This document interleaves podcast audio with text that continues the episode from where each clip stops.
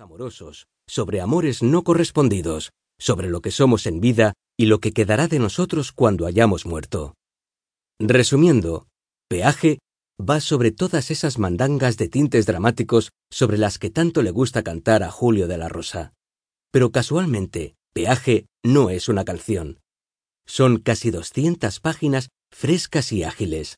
200 páginas que se acaban cuando pensabas que estabas empezando. Son montones de historias fugaces dentro de una misma historia.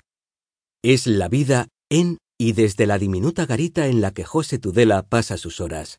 Y claro, también hay lo de la muerte, el amor, el desamor y tal. Aunque eso es todo lo que voy a contarles. Todo lo que necesitan saber para disfrutar de peaje. Relájense y lean el libro del tirón, como si fuese un divertido y emotivo trayecto hacia algún lugar que no tiene por qué ser ninguna parte, un viajecito por una de esas carreteras de Dios que se extienden por toda España como un sistema sanguíneo por el que circulan y circulan y circulan centenares de miles de coches anónimos, cada uno con sus pasajeros, con sus historias y con sus secretos. Ahora bien, cuando lleguen a una de esas cabinitas en las que un tipo que parezca estar esperándoles les mire fijamente, piensen. Piensen en su historia antes de que él piense en la de ustedes. Aclaren la garganta, Carraspeen si es necesario y pregúntenle ¿Eres José? Quizás sea él, o quizás les diga que José Tudela está allí, donde los girasoles. Tanto da. Algún día, más pronto o más tarde, darán con él y ese día les dirá 6.40, por favor. Gracias. Y claro, ustedes pagarán y sonreirán, porque por una vez en su vida sabrán más de un personaje que él mismo. Joan S. Luna.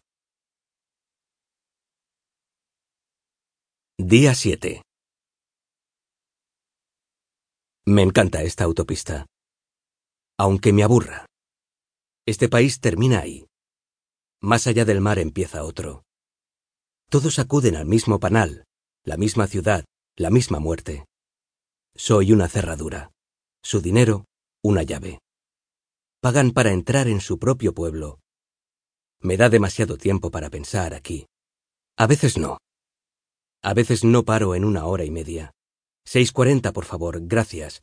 6.40, por favor. 6.40. A veces me da la impresión de estar mendigando. Y no. Tengo un trabajo. Un trabajo digno. Todos los días dejan varias solicitudes. La gente quiere trabajar aquí. Y no. En este país la gente no quiere trabajar en todas partes. Quieren trabajar aquí porque es un trabajo cómodo. Un trabajo cómodo. Pero estar aquí sentado ocho horas al día no lo es tanto como parece. Además, me aburro. ¿Cómo vas? La coordinadora, ¿cómo se llamaba? Bien, gracias. Sonia. Eh, pero yo diría que algo falla en la barrera esta. Ha bajado muy rápido y ha estado a punto de caerle sobre el capó a un tipo, yo creo que maníaco depresivo. ¿En serio? ¿Y tanto? Hacía cosas muy raras, se tocaba compulsivamente a un lado y al otro, como para guardar un equilibrio. Eso es un toc, ¿no? José, lo del capó. Sí, también. Menudo acelerón que ha dado. Y vaya manera de insultar. Aún debe de estar gritándome en chiclana. Llamo al técnico. Me aburro. Ocho horas al día en este lugar no es vida. Pero, ¿qué es vida? Esta cabina no, eso seguro. Para colmo, un sol maravilloso y yo a persiana bajada.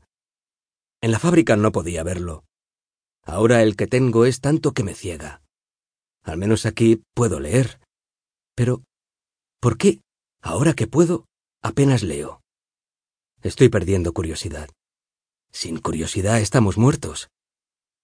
Léete aunque sea el periódico, imbécil. A ver. Internacional. Mentiras.